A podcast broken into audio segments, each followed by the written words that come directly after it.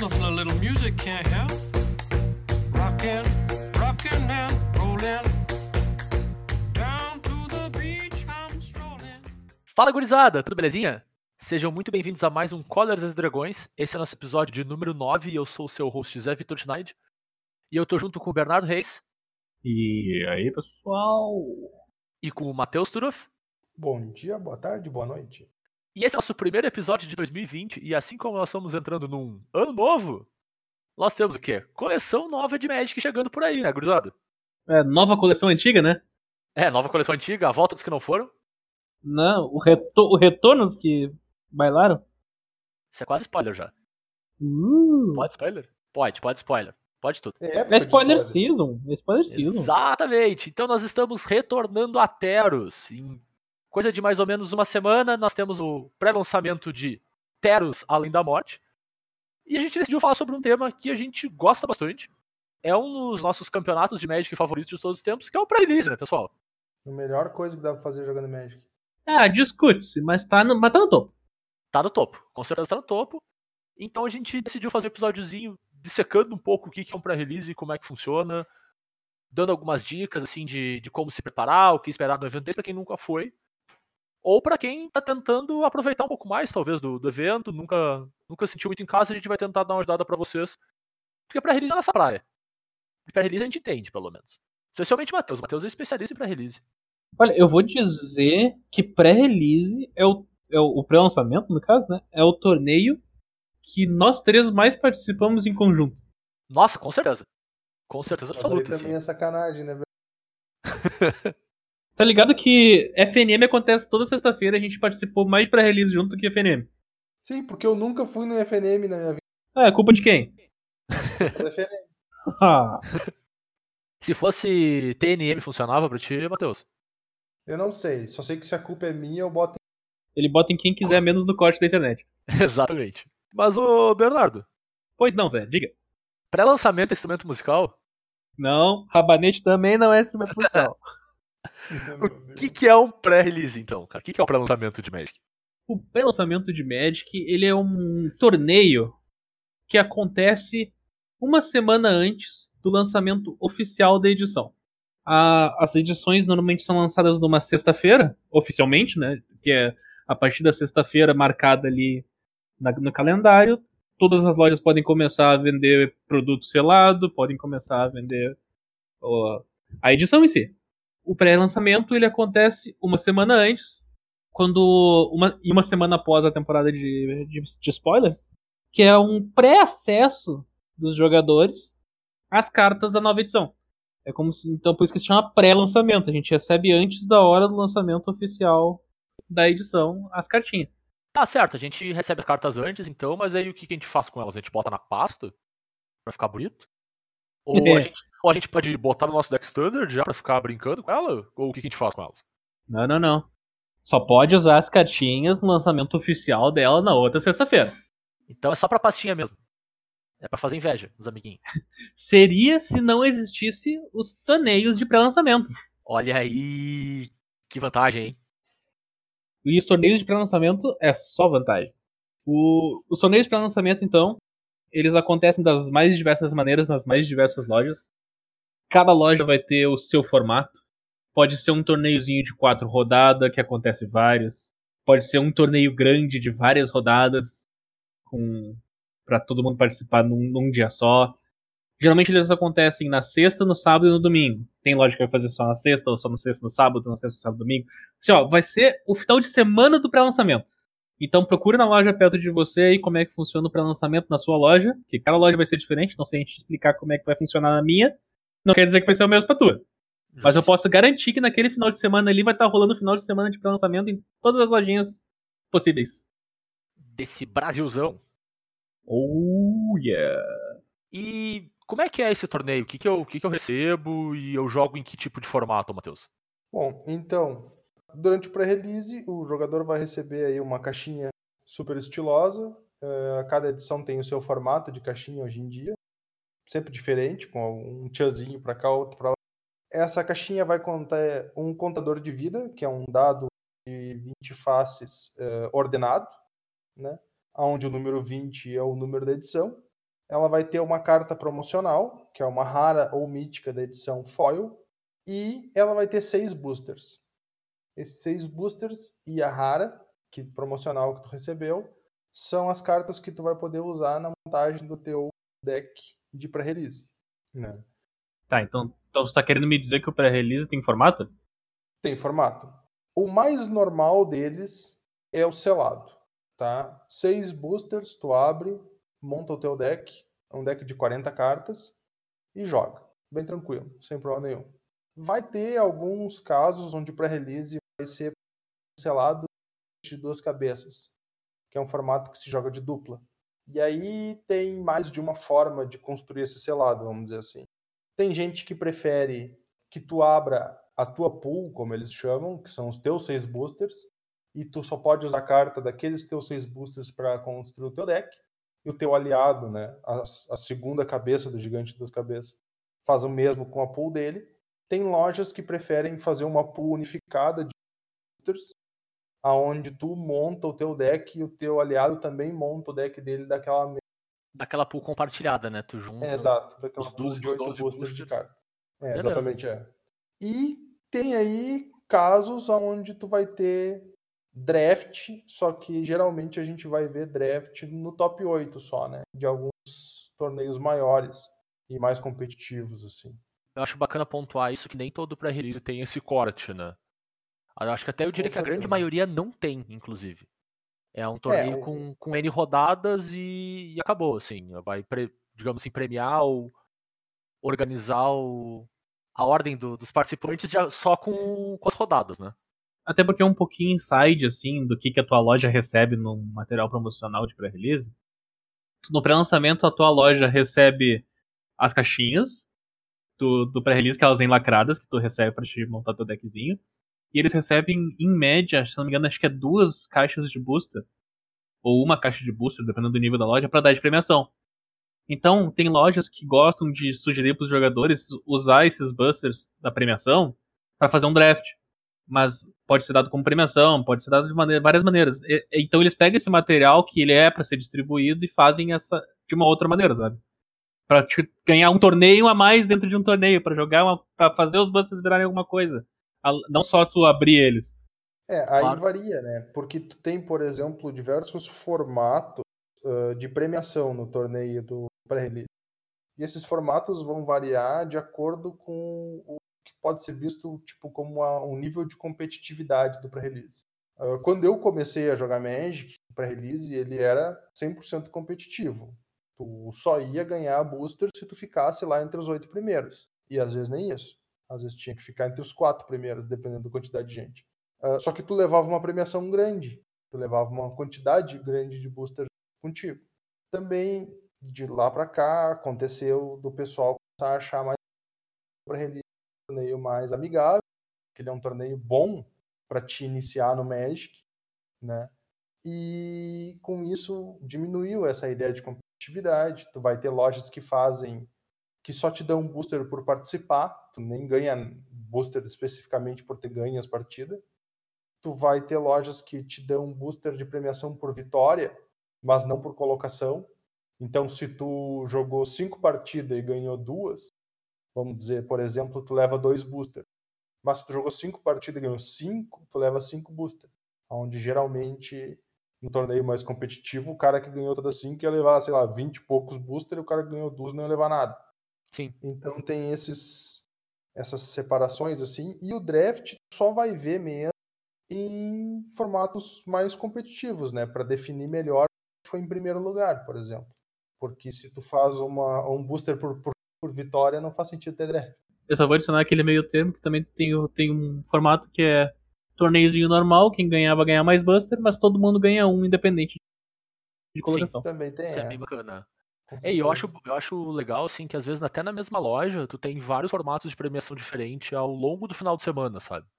Porque Sim, daí a pessoa certeza. que já tem mais experiência, que gosta de jogar o pré-release, pra aprender muito sobre jogar limitado como, como formato, né?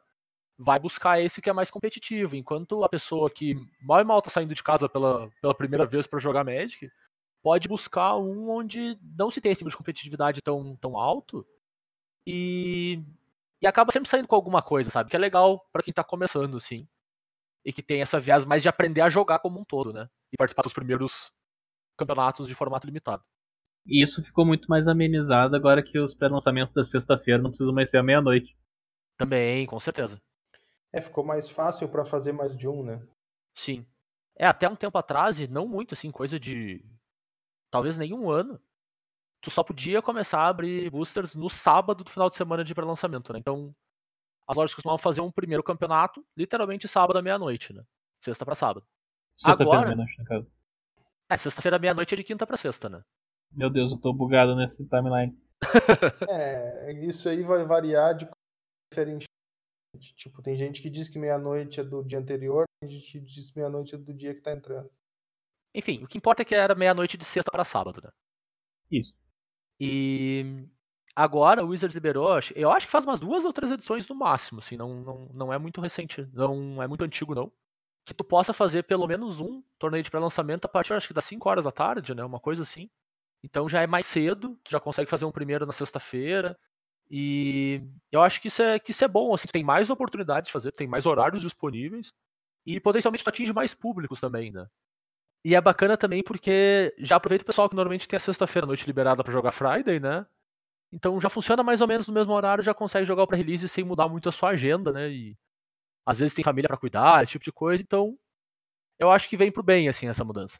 Bom, enfim, a- além dessas coisas logísticas de, de horário, assim, e tal, como é que funciona o campeonato em si? Tipo, vamos assumir que eu nunca joguei um selado na minha vida. Eu sei que eu vou ter meus seis boosters, e aí eu faço o que com eles? Bem, vamos lá então. Você vai receber o seu kitzinho na sua caixinha totalmente estilosa e lacrada. Nesse momento, todo mundo vai receber um kitzinho também. Ninguém sabe o que, que tem dentro. Você não sabe nem a promo, nem, nem, nem nada. Só sabe que é daquela edição. No caso, a edição atual é Teros. Depois. Depois. Além da morte. Teros Além da morte. Uh.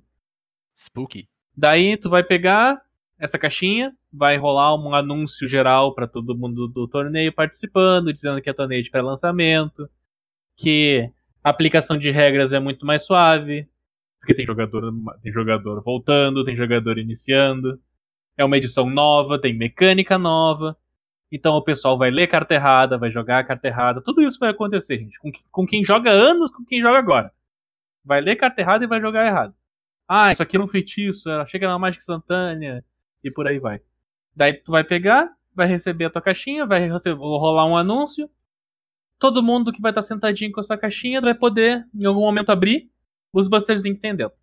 Tu vai abrir teus busterzinhos, vai abrir a tua promo, vai provavelmente se gabar pra alguém que tu abriu, ou tu vai olhar aí com uma tristeza profunda no coração que tu não conseguiu tirar a cartinha que tu queria. Porque tu abriu E- o Planalta e Celeste. Mas eu acho que o o mais legal é quando tu abre uma carta, tua promo e tu pensa assim, bah, essa promo é boa aqui, mas legal que eu abri. E aí a pessoa do lado grita, pá, olha a carta que ele abriu, gurizada, abriu a carta promo, aê! E aí todo mundo Nossa, sabe que abriu a carta promo. Sempre acontece. Sempre acontece. Vai rolar fiasco, vai, ro- vai rolar muito fiasco. Se tu é uma pessoa nova chegando numa loja, pode ter certeza que em algum canto vai estar rolando um fiasco em cima de alguém. É, agora, agora é o momento de história, eu preciso contar essa, essa história porque ela é muito boa em relação a isso. Tu lembra do pré-release de Kans?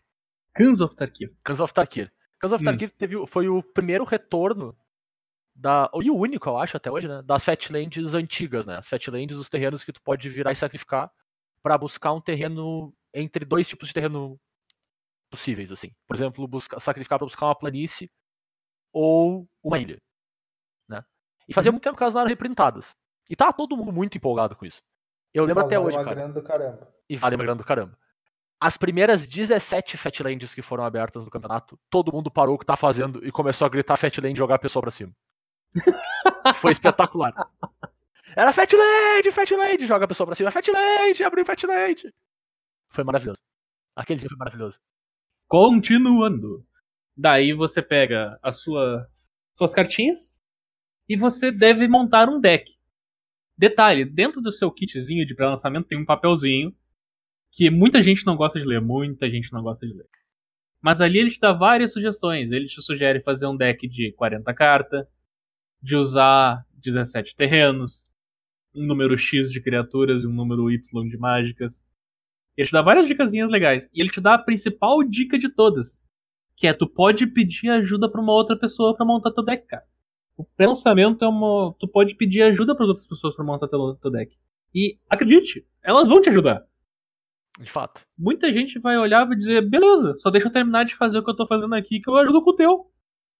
Não tem problema nenhum. É um torneio muito mais amigável nesse quesito. Claro que é um torneio, a pessoa ainda quer ganhar o torneio, mas nada impede ela de ir lá ajudar o cara com uma dúvida que o cara tem. É, eu acho que, tipo, do, do ponto de vista de, de evento, ele é quase uma celebração ao jogo mais do que um, um- do que um torneio em si, né? É mais uma festa, todo mundo comemorando que tá saindo cartinha nova, porque é sempre divertido, né? É, nesse sentido, o espírito dele é bem bacana. E daí, beleza. Tu vai pegar, vai montar o teu deckzinho, vai olhar pra tuas raras, vai achar elas legal, vai botar no teu deck. Às vezes vão te dizer que aquela rara ali não faz muita coisa, mas se tu achou ela legal, usa, azar. É o teu deck de pré-lançamento, tu faz o que tu quiser. E daí vai começar as rodadas do torneio. Ah, joguei a primeira rodada do torneio. Realmente, aquele deck que eu montei não funcionou, faltou terreno, eu esqueci de botar a criatura, eu tenho que melhorar, tenho que- a outra cor era melhor. Terminou a primeira rodada, pode mudar o deck completamente. Pode, estava jogando de vermelho e azul, pode jogar de preto e verde agora. Na próxima rodada, não tem problema. Não, não tem lista de deck. Alguns lugares, um, algumas lojas assim, o pessoal vai pedir pra te listar a tua pool, mas é muito raro acontecer isso agora. Mas pode acontecer. Mas assim, a lista de deck de ah, eu tô usando essas cartinhas aqui, não, não vai rolar. Então tu pode mudar completamente o teu, o teu deck de uma rodada pra outra. Inclusive, tu- se tu quer, tu pode pedir ajuda na primeira rodada. Tu perdeu pro teu oponente na primeira rodada, tu pode perguntar, cara, o que, que tu acha que tinha de errado aqui? Olha pra, minha, olha pra minhas cartas que eu tenho aqui guardada, me ajuda a montar um deck. Ele pode te ajudar a melhorar. É legal, conversa conversa com as pessoas. As pessoas falam coisas legais. É, eu tenho que admitir que diversas vezes me aconteceu de montar um deck pior do que o ideal para primeira e segunda melhorando aí, tá ligado? É, eu, eu digo que isso acontece com a gente até hoje, às vezes, sabe? Avaliar pool, eu acho que é uma das skills mais complicadas de, de selado, assim, disparado. E, e o detalhe é o seguinte, né? Tu tá avaliando a pool de uma edição nova. É, esse é o esquema. Esse é o detalhe. Tá todo mundo olhando pra cartinha nova. Ninguém sabe exatamente se, a cart- se as cartinhas novas funcionam melhor da maneira que estão montando. Eu Com pego e certeza. olho pra minhas, pra minhas pools. As pools é, é as cartas que eu abri, né? Eu pego e olho pra minhas pools de pré-release, quando eu já avancei bastante no formato. E daí eu penso, nossa, eu podia ter feito uma coisa muito melhor aqui, mas o que eu fiz foi, foi legal, azar. Então, Assim, ó, se o cara montar um deck que é melhor do que a metade dos decks que ele podia, eu acho que ele baita já é uma vitória, né? Bah, Com certeza mas é uma vitória. mesmo. Honestamente. Eu acho que, só pra, pra puxar um gancho do que o Bernardo falou, de carta 9, de a gente não conhecer as mecânicas ainda, acho que é bacana, como a gente tá chegando no pré-release aí, dar uma pincelada nas mecânicas da coleção nova, né, pessoal? O que vocês acham? Dá uma passadinha? Vazar aquelas Nossa. mecânicas novas que estão chegando com a edição, né? É. Então, Teros Além da Morte, ela tem uma mecânica nova, nunca antes lançada, e três mecânicas que já apareceram antes no, no Magic, algumas em Teros e outras não em Teros também. O que é bem, bem interessante, assim. Eu, eu particularmente gosto muito quando eles conseguem reutilizar uma mecânica em mundos diferentes. Isso mostra que é uma mecânica bem versátil, assim. Mas vamos lá. A primeira delas, que é a nossa mecânica estreante aí, que nunca tinha aparecido antes, é a mecânica de escapatória. Ô, Matheus, como é que funciona a escapatória? Então, escapatória é, de uma forma muito simples, uma mecânica que permite que tu conjure uma carta que tem o texto de escapatória, né? ãh, por um custo de mana alternativo do teu cemitério. Então, nós temos aqui um exemplo, uma criatura chamada Sabujo Raivoso do Submundo, que ele é uma qualquer e uma vermelha por uma 3-1 que ataca cada turno se tiver apto. Além do custo normal dele, para te jogar ele da mão, né? Ele tem um custo de escapatória, que é três quaisquer e uma vermelha. E além do custo de mana, exilar três outras cartas do teu cemitério. Então, esse custo é o custo para te jogar ele do teu cemitério. Tu vai poder fazer isso quantas vezes tu puder pagar, né? A mana e as três outras cartas. E no caso específico dessa carta, diz que quando ele escapa, no caso, quando tu conjurou ele com escapatória, ele entra em jogo com marcador mais um mais um. Né? Então é uma mecânica, pode ser feita aí uma analogia, de certa forma, com flashback, não ser exatamente bem a mesma coisa, já que flashback exila a carta com o jogo de volta, né? Esse exila outras cartas. Não, mas é, é, é bem similar. Eu acho também, bem parecido com o recapitular mesmo. Coisas que se destacam dessa mecânica de escapatória é que tu tá conjurando a criatura do cemitério, então ela pode ser anulada. Uhum. E outra coisa importante é que ela respeita o tempo da mágica, tá? Se no caso aqui ela é uma criatura com escapatória, tu vai pagar o custo, exilar e conjurar a mágica como, no te- como quando tu pudesse conjurar uma criatura. Não muda a velocidade, só porque ela tem escapatória, agora eu vou fazer no final do meu turno. Não, respeita a velocidade ainda. Outra coisa que pode dar um pouco de confusão, eu não sei nem se na edição tem carta que dá bola pra isso, mas o custo de mana convertido dela segue o mesmo. Então, Sim, isso é só um custo alternativo, né? Não altera o, digamos, o texto da carta. Exato. Então o custo de mana convertido da carta segue sendo o custo no, dois. No topo direito, É. né? Isso, ela, ela custa duas manas e a 3-1, apesar do escapatório ser 4 manas. Quando tu conjura a mágica, mesmo por escapatória, ela continua custando duas. Sim. Eu achei uma, não sei vocês, mas eu achei uma mecânica bem interessante, porque te dá bastante ângulo para os jogos ficarem longos, né? E tu conseguir aproveitar bastante os teus recursos, assim, porque acaba que em muitos formatos o que vai pro teu cemitério fica no teu cemitério e, e acabou. Isso te dá um jeito de aproveitar isso, né? Essa carta, essa carta mesmo é um design bem interessante, né? Porque ela é uma 3-1 que ataca todo turno, então ela tende a morrer. Sim, Mas com essa escapatória ela pode voltar depois. E, querendo ou não, esses três outros cards que tu exila, como é um formato que tenha formato de escapa- esse negócio de escapatória, é possível que tu esteja exilando outras cartas com escapatória pra pagar esse custo.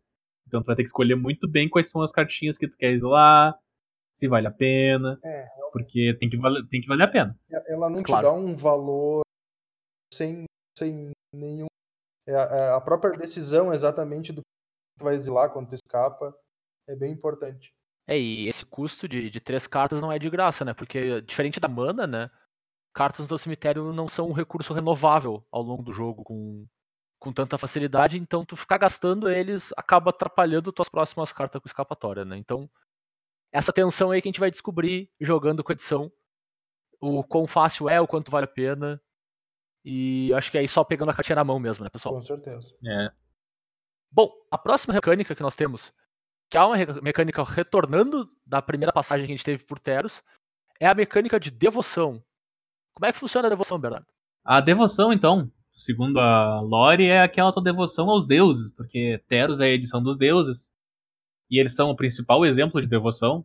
Eles são criaturas lendárias indestrutíveis que em campo não são criaturas até terem uma devoção, até alcançarem uma devoção suficiente.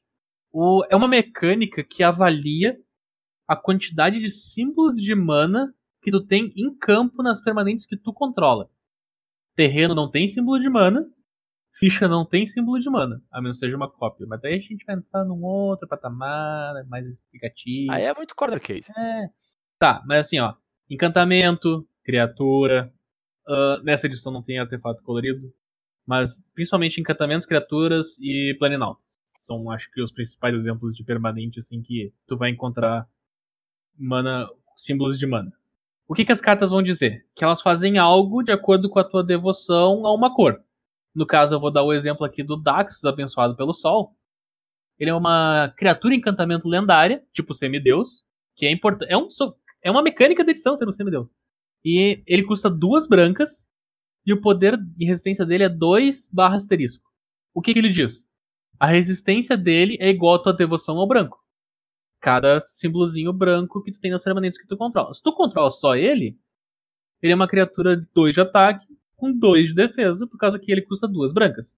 Se tu controla ele e mais uma outra criatura, uma mana branca, um 1, um, tu tem três símbolos de mana branca nas suas permanentes. Então ele tem 3 de resistência. E, e assim só aumenta. Só terminando a carta, ele tem um outro efeito, que é toda vez que uma criatura que você controla entra no campo de batalha ou morre, tu ganha um de vida. Só pra terminar a explicação da, da cartinha. Justo. É, Mas assim, as cartas vão, vão ter essa, essa pegada assim, aqui a gente vê uma habilidade tática usando devoção, né? Também vai ter casos de habilidade desencadeadas que vão usar devoção. Por exemplo, ah, causa dano igual a tua devoção quando entra em jogo numa criatura, Sim. por exemplo. chutando aí uma carta, nem sei se Claro. existe. Mas, então, tu. Geralmente tu vai ter esses dois tipos, ou uma habilidade estática ou uma habilidade ah, desencadeada.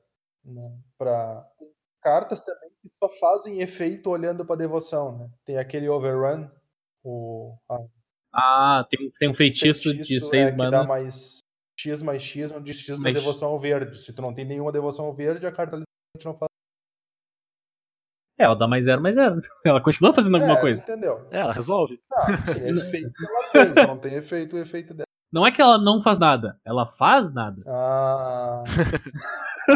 Ótima piada. Quem é old school pegou essa. Mas é bom você ter trazido esse exemplo do, do feitiço, porque ele te, te induz a pensar que vai contar pelo menos um, né? Porque a mágica custa 5 e uma verde. É, mas é. Mas não, ele só conta de permanente, ele não se, ah, se preocupa com mágicas na pilha, por exemplo, resolvendo coisas do tipo. É. Mágica instantânea e feitiço não tem devoção É. nelas. Mas eu acho que tirando esse detalhe, é uma mecânica bem linear, assim, é só tu contar e ficar atento pra quanto tu tem de cada cor e quanto tu precisa pra fazer determinadas coisas. né? Lembrando que pode Isso. mudar, né? Justamente Claro. uma habilidade dessas habilidades desencadeadas, como por exemplo o, o Gary, que a gente chama, o Mercador Cinzento, Mercador de cinzento de ele entra em jogo Sim. e drena a vida do teu oponente igual a tua devoção ao preto. Então, uma jogada clássica é o quê? A habilidade dele tá na pilha, o teu oponente tem a condição de matar ele ou matar outra tua que te dá devoção, ele faz isso em resposta para te drenar menos vida dele. Sim, com certeza. Bom, a próxima mecânica que também tá retornando da nossa primeira passagem por Teros, né? É a mecânica de constelação. Que é uma mecânica que se preocupa com toda vez que um encantamento entra no campo de batalha sob teu controle. Por exemplo, a gente tem a carta Campeã Setessana, né? Que é uma criatura humano guerreiro que custa duas e uma verde e é uma 1-3. E ela diz: Constelação, toda vez que o encantamento entra no campo de batalha sob teu controle, coloque o marcador mais um mais um em Campeã Setessana e compre um card. Ou seja, é uma habilidade desencadeada padrão que tu vai encontrar em, em diversas permanentes, né? E ela vai se preocupar com tu caçar vários encantamentos. Eu acho que é importante a gente pontuar aqui que além, assim como na Teros passada, né? Esse plano tem muito encantamento. Muito mesmo. Di- diversas criaturas são encantamentos, tem diversos encantamentos que fazem efeito simples, então provavelmente vai ser bem fácil de trigar a constelação. É fácil de imaginar que teu deck vai ter uns 10 encantamentos, assim. Então poder tirar valor extra das, das permanentes que tu faz é sempre bem bacana, né? Isso. Eu vou fazer dois comentários sobre constelação. Essa aí é a primeira carta com constelação que não é um encantamento ela mesma. É verdade. Normalmente as cartas de constelação, elas são encantamentos e já entram se trigando, elas já entram fazendo o efeito delas. Essa aqui é um exemplo, que é o que o Zé acabou de dar, de uma criatura que depende de um encantamento entrando para ela ativar, mas a própria criatura não é um encantamento. Certo. Isso é coisa que chama atenção. E outra coisa, constelação se preocupa com o encantamento entrar em campo, não conjurar um encantamento. Então isso pode ser muito relevante para algum tipo de carta que volta do cemitério, que faça alguma coisa. Fazer ficha de Entendeu? Encantamento entrar em campo. Isso, exatamente. Foca no que é importante. É, mas tirando, acho que esses corner cases também é uma mecânica bem, bem linear, bem simples, né? Vai trigar quando, fizer, quando o encantamento entrar no campo de batalha e fazer algum valor. É, é lei de fall de encantamento, né, meu? É uma mecânica bem simples, mas extremamente agradável. Sim, com certeza. E tem dos mais diversos tipos de, de habilidade, né? Quanto dá um, um pump simples de mais um mais um, quanto até essa que te compra a carta, né? que é gerar bastante valor. Então, olhe nos encantamentos, tenta botar bastante no teu deck, porque é sempre bom ter vários. E por fim, a última mecânica retornando, e dessa vez retornando de Dominária, onde eu, eu particularmente acho que funcionou bem e eu gostei bastante. E aqui talvez, em termos de flavor, faça tanto sentido ou até mais quanto fez lá, que são as sagas. Honestamente, pelo flavor, eu tô gostando ainda mais dessas do Sim, eu também. Eu gostei mais dessas do que da- das antigas. Bom, mas como é que elas funcionam, Matheus? Então, uma saga ela é um encantamento, então ela já vai ativar a constelação, que é bônus, e ela Uh, funciona verdade. da seguinte forma. é. Então, uma saga tem o que se chama de capítulos. Quando ela entra em jogo, ela vai entrar no primeiro capítulo e vai ativar a habilidade do capítulo dela. Só, só adicionando, ela vai ganhar um marcador de conhecimento. É, exato. O marcador de conhecimento é o que define em que capítulo a quantidade dele. Então, quando entra em jogo, tu vai ganhar o primeiro marcador de conhecimento, vai estar no primeiro capítulo, vai ativar a habilidade. do primeiro- Depois disso, se ela ficar em jogo, ah, a cada vez que tu passar pela tua etapa de ou seja, no início do teu turno ali, tu desvira e compra. Logo depois que tu comprou, ela vai ganhar um marcador extra de capítulo. Quando ela ganha um marcador extra, quer dizer, um marcador de conhecimento, né? Ela vai pro próximo capítulo e vai disparar a habilidade do próximo capítulo. Ah, de novo, não. Vai só disparar a habilidade do próximo capítulo. Ok. Ah, originalmente em Dominária, a gente viu que as sagas tinham sempre três capítulos. Agora, em Teros, tem algumas sagas que estão aparecendo com quatro capítulos, certo? Mas isso não muda o que elas fazem, né? Basicamente, um capítulo por si só não tem efeito nenhum, exceto o que está escrito na carta. Então eu vou dar exemplo aqui, que é a Guerra Acrosana. É uma mágica de três quaisquer e uma vermelha. Então, quando no primeiro capítulo, que é o que acontece quando é no jogo, tu ganha o controle da criatura alvo, enquanto Guerra Acrosana permanecer no campo de batalha. No segundo capítulo, ela, o efeito é que até o seu próximo turno, as criaturas que seus oponentes controlam atacam a cada combate se estiverem aptas. E no terceiro capítulo, cada criatura virada causa a si mesma quantidade de dano igual ao próprio poder. É, eu acho sagas cartas extremamente bacanas por essa esse período de tensão, sabe? Tanto tu quanto teu oponente sabem que ela tem a possibilidade de ir para os próximos capítulos gerar mais valor, mas tá lá exposto, né? Todo mundo consegue ver. Então, tanto tu tá tentando ao máximo maximizar o efeito, enquanto teu oponente tá tentando minimizar. É, um, é aquele clássico jogo de min-max dentro de um jogo de Magic. Eu acho bem interessante, assim. É, esse, esse esquema é bacana. Não pode nem dizer que tá jogando poker, porque as cartas estão abertas, né? É, verdade. Tá aqui, ó. Eu vou ganhar o controle do teu bicho. Os teus bichos vão me atacar. E os seus bichos vão, vão tomar dano. Se matar. É. Vai acontecer isso. É, um, um ponto que é, que é importante ressaltar, que eu acho que o Matheus deixou passar batido, é que assim que a. que a no caso da Guerra Cruzana terceira, mas não necessariamente, assim que o último capítulo resolve, a saga é sacrificada. E tu não tem tempo de fazer nada em relação a isso.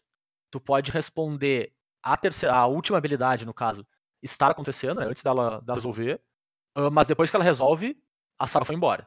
Tá no cemitério. O que chamou a atenção dessa carta aí, cara, é que como, como a saga se sacrifica no terceiro marcador dela, essa saga específica, tu ganha o controle da criatura enquanto a saga estiver em campo. Quando tu sacrificar a saga pra terceira, pra terceira e última parte dela, tu já não controla mais a saga, então a criatura volta pro teu oponente. E mais que isso, como tu fez isso depois da tua compra, a criatura que tu roubou do teu oponente, ela tá desvirada. Segundo as criaturas que teu oponente atacaram, essas criaturas que atacaram vão tomar o dano. Não a criatura que tu pegou originalmente. Então ela vem meio, que dar uma banda, assim, pra outro território. E volta dizendo, e aí, gurizada? Cheguei aqui. no flavor da carta parece bem bacana, que é tipo, um cara tá roubando a esposa do outro, aí o que teve a esposa roubada manda os caras dar um pau nos caras do, do outro cara. Aí ele deve, ele deve ganhar essa porradaria e a esposa volta, né? Provavelmente é isso. Eu acho que é isso que tá dizendo ali. É, bacana, bacana, legal. É. Troia é meio assim, não é? É, isso é definitivamente a Guerra de Troia. É, pode crer. Bom, ah, os guris já falaram que, que Saga é sinérgico com, com constelação, né? Mas é legal comentar que não deixa de ser uma mágica que tem sinergia com devoção também, né? Porque ela faz efeitos de mágicas, normalmente de mágicas instantâneas ou de feitiços, mas ela fica no campo de batalha enquanto ela tá gerando esse valor, né? Então ela vai gerar devoção pra ti também. Sagas fazem muito sentido em edição tribal de encantamento, né, cara? Coisa incrível. É. Pois é, quem diria, né? Pô, surpreso? Mas bacana, acho que Teros tem tudo pra ser uma coleção divertida nas suas mecânicas, assim. Eu, particularmente, gostei muito da, da primeira passagem por Teros, nem tanto das outras edições dentro do, do bloco, mas Teros em si foi bem legal. E eu espero que seja bem bacana também nessa volta. É, do ponto de vista de flavor, Tero sempre foi uma edição maravilhosa. Porque é baseado em- na, na Grécia Antiga. Sim, e é, é um- uma mitologia que tem muito conteúdo, né? Muito personagem bacana, bastante coisa pra se basear, assim. E a gente vê, assim como a gente viu em Eldraine, muito design top-down, né? Que é bem legal. Uhum. Bom, então, pra, pra finalizar essa parte do pré-release, a gente queria passar umas dicas rápidas, assim, a gente não quer se prender muito nisso também. Porque eventualmente a gente vai fazer um episódio falando sobre selado em si. Mas eu acho que é, que é bom dar uma pincelada nisso e não deixar ao ar, assim. O que, Zé? Você tá prometendo um episódio? Eu tô deixando o Bruno nervoso, é meu objetivo todos os dias da minha vida. Ai, ai. Acontece, não adianta. Então, Turo, pra te ficar mais tranquilo, nos ensina a montar deck aí. Quais são as suas dicas pra montar um deck de selado? Bom, para montar um deck de selado é bem simples. Tu olha para toda a tua pool, tu vê o que é melhor e monta aquilo. Easy. Exato. GG. Então, é, são esses três passos bem tranquilos, não tem muito erro. O próximo passo é profit. Já era. Meu Deus, cara, eu de É aqui que a repente gente aprendi. encerra episódio. É isso aí, pessoal. Valeu até do, do, da Eu de repente aprendi tudo que eu precisava. Prefere, prefere uma explicação mais séria? De- de- mas deixa eu te perguntar, eu entendo o argumento. Eu concordo que eu tenho que montar a melhor coisa disponível. Hum, Como é que eu descubro qual que é a melhor coisa disponível? Então, tá. Algumas técnicas, algumas técnicas interessantes é o seguinte. Bom, eh, geralmente um deck de selado vai ter né? É muito difícil conseguir fazer um deck com uma cor só e é muito pouco recomendado fazer um deck com quatro ou mais cores, salvo muitas algumas edições mais específicas. Eh, Teros, inclusive, por ter devoção, é bem provável que duas cores seja o ideal, né? Porque tu não vai querer ficar espalhando muito. Então, o primeiro passo, que eu acho um passo bom, é tu dividir as tuas cartas pelas cores que elas têm e tentar observar o que, que tu tem de melhor e às vezes o que, que tem mais quantidade também. Porque, infelizmente, algumas vezes tu vai ter o caso de ter uma ou duas cartas, mas a cor ao todo tem oito cartas ou dez cartas, só que quatro são injogáveis e aí tu fica sem ter como utilizar, né? Claro. Então, qualidade e quantidade é o que eu olho quando eu separo a minha pool pelas cores de carta. Depois disso, basicamente, como o Bernardo falou, é bacana, como tu tá no pré-release, testar um monte de coisa. Então, a carta te chamou a atenção e dá para montar um deck razoável com a carta, vai nessa, entende? Testa a sorte. E geralmente a gente vê que selado tu vai querer um número bem alto, o máximo possível, de bombas e remoções, que o pessoal chama. Algumas edições vão ter sinergias bem fortes, e aí nesse caso explorar a sinergia é mais vantagem, mas geralmente a, a formulazinha de bomba e remoção é um bom negócio, um- uma boa ideia para te ter. Então, bombas são aquelas cartas que são bem fortes, que elas terminam com o jogo mesmo. Ah, por exemplo, uma criatura 6 mana 5/5 voar, encelado é uma bomba, porque ela tem uma evasão boa, ela mata o teu oponente rápido, né? E remoções, que são as cartas que tu vai usar para remover as criaturas do teu oponente. Especialmente as remoções que removem as bombas. Claro que tu Exatamente. também, é, tu também tem casos onde as bombas não são criaturas. Tu pode ter um encantamento, um artefato, um planinauta que é uma bomba. E aí tu tem que observar para ficar de olho nas tuas remoções que tu pode ter aí para resolver esse tipo de problema. né? Então essa é a dica pro selado. Dá uma olhada quais são as cores que tu tem as melhores cartas e as melhores cartas costumam ser as cartas que fazem tu ganhar o jogo do cara sem ele poder fazer muita coisa. Então os criatura pelona. E, quer, e querem uma, uma dicasinha bem trouxa, assim, Ah, pra pré-lançamento? Fala. Ah, eu não sei o que eu tô fazendo, eu não sei muito bem o que as cartas fazem. Olha na tua pool de cartas. Qu- qual é a cor que mais tem criatura com voar? Não tem como dar errado. É É, é trouxa, é trouxa, mas funciona, cara. Acredita em mim. Funciona aquela beleza. Funciona muito bem. No caso de Teros, dá pra acreditar na classe, colocar umas auras lá na criatura.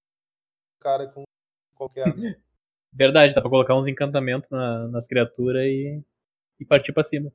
E essa fórmula de, de bomba e remoção, ela alinha muito com a velocidade que esse lado normalmente tem, né? Normalmente não são partidas muito rápidas, elas acabam sendo mais lentas exatamente pelos decks não terem uma sinergia tão alta, né? Já que tu não escolhe exatamente o que tu tá abrindo, é o que tem no booster e, e bola pra frente, né? Então acabam que, na grande maioria das vezes, os decks são mais devagares. Então tu, tu vai encontrar tuas bombas na maior parte do tempo.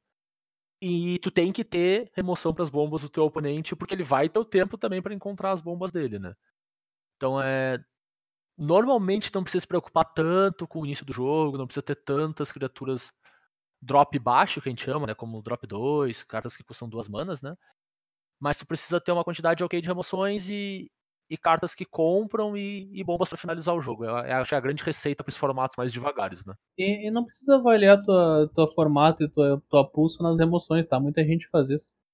Dá pra fazer um Ah, deck perfeitamente aceitável só com uma carta que diz assim, devolve pra mão. Claro. Às vezes, às vezes tu não abre as cartinhas que diz destrói, até porque a maioria das cartinhas que diz destrói é preta. E as cartinhas que diz dão dano são vermelhas. Não quer dizer que tenha jogar ou de preto ou vermelho. Tem deck azul e verde, que devolve a criatura pra mão. Eu vejo muita gente em pré-lançamento que fica reclamando que não abriu removal. Não abriu remoção. Mas, gente, tem outras coisas pra fazer no jogo. Sim, e, e muitas vezes tu fazer um bicho duas manas 04 remove todos os drop 2 e drop 3 do teu oponente, né? É o removal sem removal, né? Exatamente, é o Terminate azul. A- a- Além disso, tem o erro clássico de montar um deck que só tem remoção. E Aí, Também. e aí tu fica esperando o teu oponente fazer as criaturas pra remover, só que tu não faz nenhuma criatura pra ganhar o jogo quase nunca. Então, tu dá tempo pra ele ganhar de ti se ele achar um- uma, uma, uma coisa mais difícil de tu remover, de repente uma criatura que não toma a remoção que tu tem na mão. Ou até fazer um 2 para 1 simples, né? Uma criatura que bota uma ficha. E às vezes já é o suficiente pra passar por cima desse monte de 1 para 1 que teu deck tá fazendo, né? Exatamente. E outra coisa que acontece bastante em pré-release é empate, gente. Exatamente por os decks serem devagares e por não terem sinergia, é muito normal acabar o tempo da rodada. E tudo bem. Acontece, às vezes é meio chato, às vezes é meio frustrante, mas faz parte do jogo. Então é mais fácil a gente aceitar que isso é uma, uma realidade, uma normalidade, e bola pra frente, próxima rodada, porque acontece bastante. Mas é, não esquece da principal regra do pré-lançamento. Ah, abre promo boa e bate nos amiguinhos? Não, a principal regra do pré-lançamento que todo mundo deveria seguir, que assim, é o, é o lema do troço. É se diverte. Com certeza. Afinal, abrir promo boa e bater na cara do amiguinho é bem divertido. Aproveita o momento. Aproveita. Não, mas de verdade, assim, divirtam-se no pré, gurizada. Eu acho que é um dos grandes momentos pra se divertir mesmo, pra dar risada, pra ver gente usando carta de maneira errada, pra te usar carta de maneira errada, pra não entender o que tá acontecendo, pra festejar com o teu amigo que abriu carta legal, pra festejar quando tu abre carta legal. Chamar um amigo que abriu carta legal de sortudo. É, Da última vez eu fiz isso também. com certeza. Pra dar risada do teu amigo que abre três rara ruim, igual na mesma pool, esse tipo de coisa, acontece, sabe? Isso não se faz. Em pré-lançamento acontecem umas coisas muito interessantes. Volta e meia eu me lembro de umas jogadas que aconteceram em pré-lançamento. E daí eu descubro, nossa, eu poderia ter feito tal coisa. Eu lembro assim da jogada e, pô, eu podia ter feito uma outra jogada pra tentar resolver aquela solução. Mas, mais recentemente eu fiz uma. Eu joguei um pré-release duplo com o Matheus aí e me lembrei de uma solução pro pré-lançamento. De que edição foi mesmo? Foi a Cara, do. Foi a dos dinossauros? Foi Ixalan. foi, foi Ixalan. Eu, eu mandei mensagem pra ele, acho que era final do ano passado, dizendo: Cara, lembra que foi o lançamento de Ixalan? Eu descobri qual é a jogada que a gente tinha que ter feito no Não, jogo que a gente fazem- perdeu. E Não, fazem não, uns não. dois anos que isso aconteceu. Se- segura, segura aí, porque tu não disse lembra da Ixalan. Tu só disse assim, cara, a gente tinha que ter bloqueado com o nosso bicho tal, porque daí ia ter acontecido tal coisa. E eu fiquei completamente sem contexto. Ai, ai, que maravilha. Não, era óbvio que eu tava falando do lançamento de de dois anos atrás. Sim, era óbvio, óbvio, com certeza. Bom, se tivesse dito que era pra bloquear com dinossauro, pelo menos tu tinha só duas opções, né? Ajuda. Cara, olha, Ai, ai. Antes da gente encerrar o episódio, o, o Bernardo queria puxar uma última. último bloco aqui, antes da. Pra gente começar o ano bem, né, Bernardo? Uh, esse é o meu bloco. Esse, é o, esse, é o- esse bloco, gurizada, é aquele bloco que o Matheus adora. É o bloco onde a gente promete um episódio. que? A gente. Prometendo o episódio da semana. e detalhe, a gente não tá prometendo um episódio pra daqui a algumas semanas, é pro episódio pro final do ano. Ah, não. A gente vai Ah, ter que. sac- Ah, Tão de sacanagem comigo. Só um pouquinho. Pensa assim, Matheus. Pelo menos a gente não tá prometendo todos os episódios até o final do ano. A gente tá prometendo um só no final. É, o que acontece ao decorrer dele, daí é uma... a gente não É. sabe. Aí é um mistério. Vamos lá então. Esse é o bloco da cápsula do tempo. Empo, empo, empo, empo. Obrigado, Zé. De nada. O que, que vai acontecer? Aqui nós vamos fazer as nossas previsões barra apostas para o que vai acontecer ao longo do ano de 2020 no Magic. E no final do ano nós vamos abrir essa cápsula do tempo e ver quem acertou, quem errou miseravelmente. O episódio que o Turo não queria fazer, a gente está fazendo porque durou um ano o podcast. Esse tipo de coisa. Show de bola. Então eu vou começar aqui com a minha. com um- uma previsão. Eu vou fazer três previsões. Eu vou fazer uma aqui então. Eu vou dizer a seguinte coisa. Minha previsão pro ano de 2020 é que a Anissa não vai terminar o ano no T2.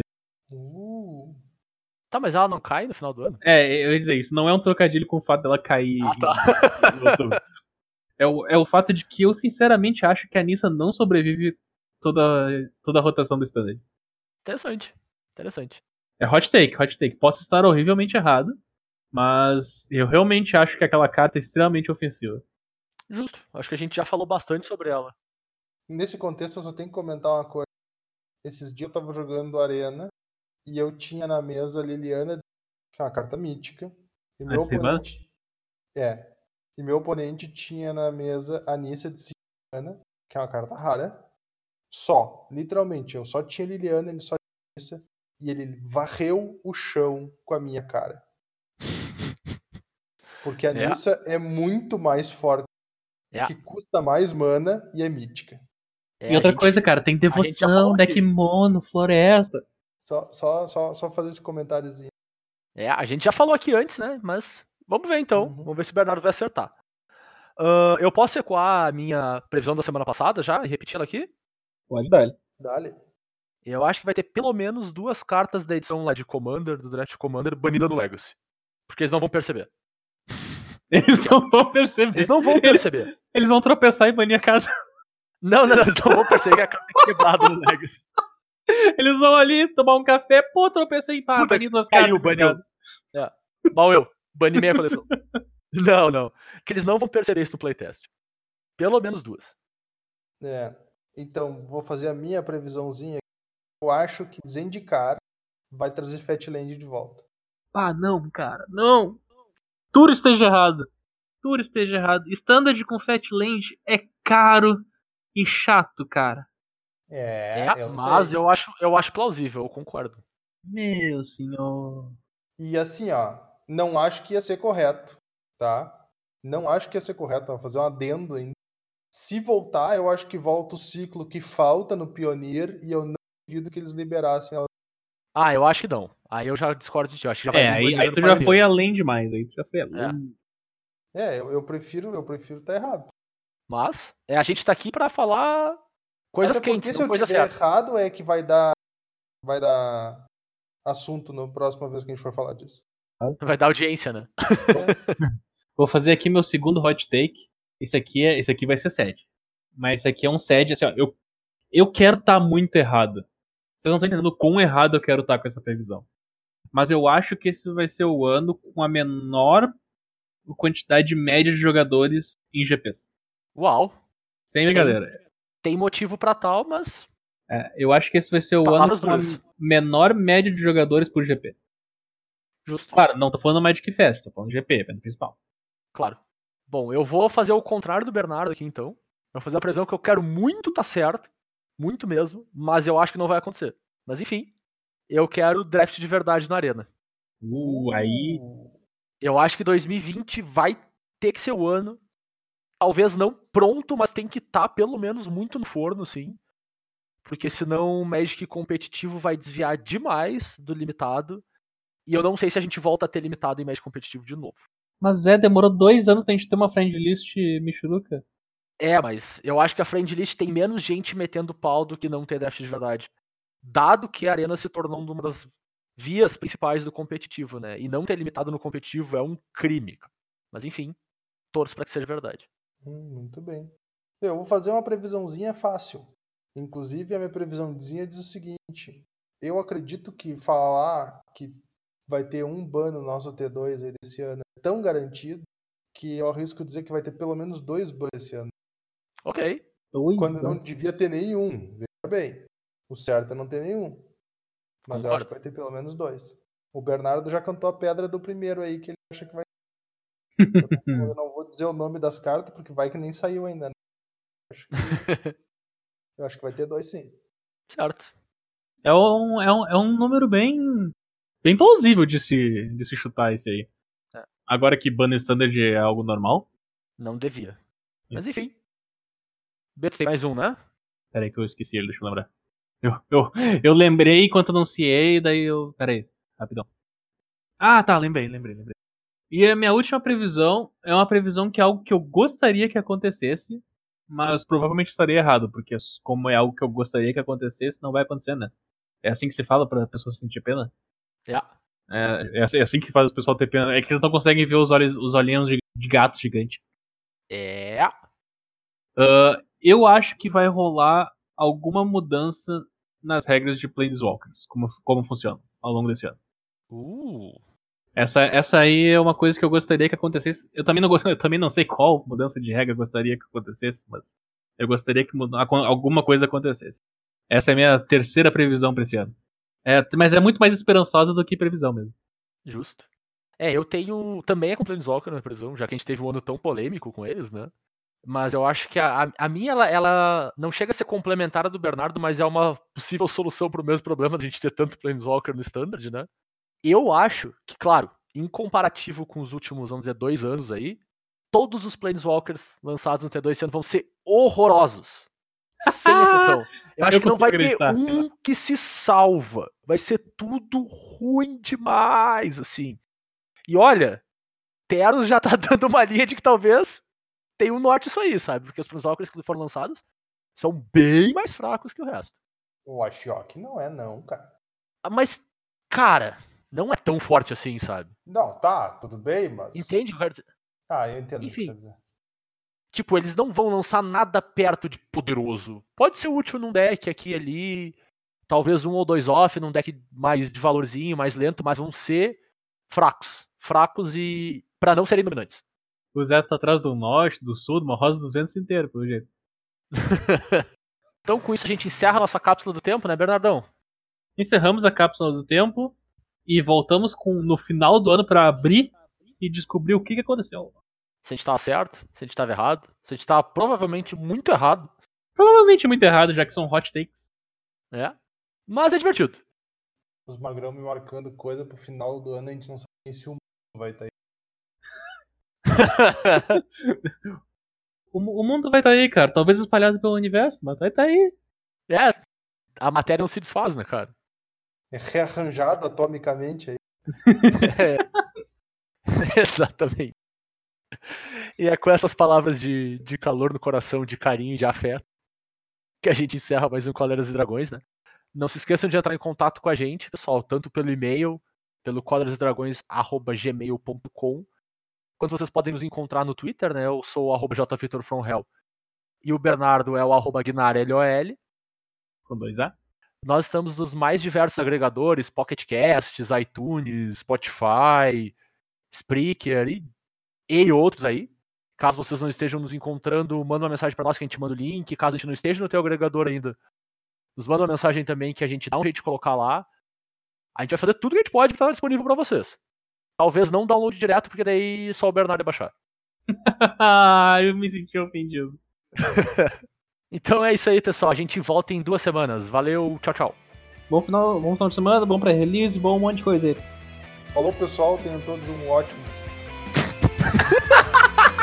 Cortou, né? Puta que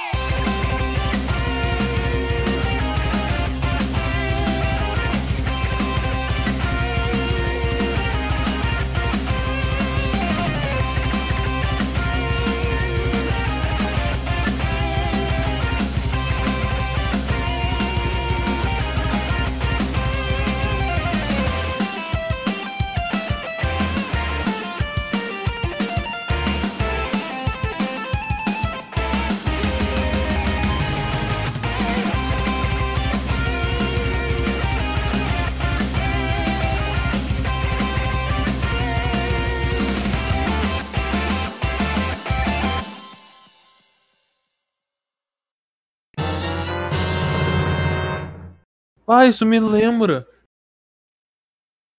Caralho, onde é que eu coloquei? Velho, o que, que eu fiz com os negócios que eu trouxe? Caralho, eu deixei no banheiro, cara. Eu deixei meu chocolate no banheiro, peraí.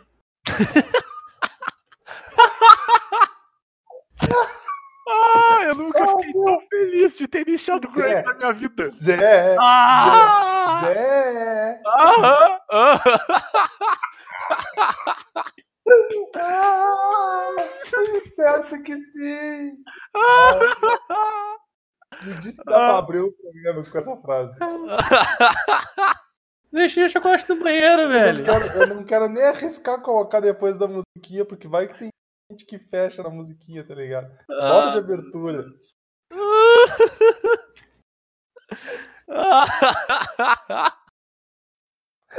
Ah, eu vou passar mal, cara. Mas Não assim, tá meu, dando, não tá dando. de abertura em todos os episódios.